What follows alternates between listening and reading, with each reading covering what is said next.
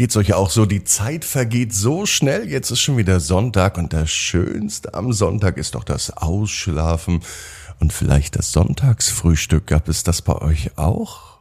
Um ein Sonntagsfrühstück geht es auch heute in der Ab ins Bett Gute Nacht Geschichte. Ab ins Bett, Ab ins Bett. ab ins Bett, ab ins Bett. Der Kinderpodcast. Hier ist euer Lieblingspodcast. Hier ist Ab ins Bett. Ich bin Marco und ich begrüße euch heute zur 915. Gute Nacht Geschichte. Bevor die kommt, lade ich euch ein zum Ab ins Bett Kindercamp. Die ersten Kinder haben ihre Tickets schon reserviert. Wir werden eine kleine, gemütliche Gruppe sein, die in genau zwei Monaten, Ende Mai, am Pfingstwochenende von Freitag bis Sonntag ein wunderschönes Wochenende verbringen. Ein langes Wochenende von Freitag, wie gesagt, bis Montag. Und am Samstag, ich sag euch mal, was wir da am Samstag alles machen. Wir treffen uns morgens gemeinsam in einem wunderschönen Tippi. So ein richtig schönes Tippi ist das mit einem gemeinsamen Frühstück. Am Vormittag gibt es dann eine Schatzsuche im magischen Wald. Mittags gibt es dann ein bisschen Müsli, Obst und Gemüse. Abends haben wir ein Abendessen vorbereitet, wo ihr alle mithelfen könnt auch. Und am Abend, am Samstagabend gibt es eine gute Nachtgeschichte mit mir am Lagerfeuer. Und wenn wir jede Menge Spaß haben, ist für eure Eltern auch gesorgt. Die können sich zum Beispiel ganz entspannt ausruhen oder massieren lassen. Das ist nur für die Eltern. Das ganze Programm vom Ab ins Bett Kindercamp, das findet ihr jetzt online. Da sichert ihr euch ja auch jetzt die Tickets auf abinsbett.net. Ich freue mich ganz, ganz doll auf euch, euch so richtig persönlich kennenzulernen und eine richtig gute Zeit mit euch zu verbringen. Da habe ich Lust drauf. Jetzt kommt aber das Recken und Strecken. Nehmt die Arme und die Beine, die Hände und die Füße und reckt und streckt alles so weit weg vom Körper, wie es nur geht. Macht euch ganz, ganz lang und spannt jeden Muskel im Körper an. Und wenn ihr das gemacht habt, dann lasst euch doch einfach ins Bett hinein plumpsen und sucht euch eine ganz bequeme Position. Und heute am Sonntagabend bin ich mir sicher, findet ihr die bequemste Position, die es überhaupt bei euch im Bett gibt.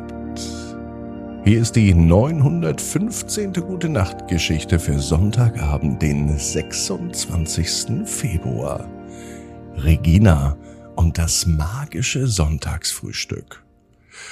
Regina ist ein ganz normales Mädchen.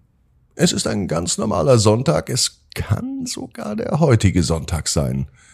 Regina liegt in ihrem Bett und sie lauscht dem Gesang der Vögel. Mama kam vorhin in ihr Zimmer rein, hat das Fenster geöffnet, so wie jeden Morgen. Es wird gelüftet, sagte Mama. Das Lüften mag Regina aber überhaupt nicht, denn es wird ihr kalt im Zimmer. Deswegen deckt sie sich mit ihrer Lieblingskuscheldecke weiter zu und sie lauscht dem Gesang der Vögel. Es ist Sonntagmorgen. Regina freut sich auf ein schönes, gemütliches Frühstück mit ihrer Familie. Doch heute ist alles anders. Sie hat von einem magischen Sonntagsfrühstück geträumt. Und nun ist sie voller Vorfreude, was dieser Tag nun bringen wird. Als sie dann endlich aufsteht, da spürt sie auf einmal keine Kälte mehr. Sie spürt eine warme Frühlingsluft auf ihrer Haut. Und als sie rausschaut, da sieht sie, dass die Sonne hell am Himmel scheint. Mm, und es riecht so herrlich nach frisch gemähtem Gras. Regina lächelt und sie macht sich auf den Weg in die Küche. Mama ist bereits damit beschäftigt, das Frühstück vorzubereiten. Doch als Regina in die Küche kommt, da kann sie ihren Augen kaum trauen.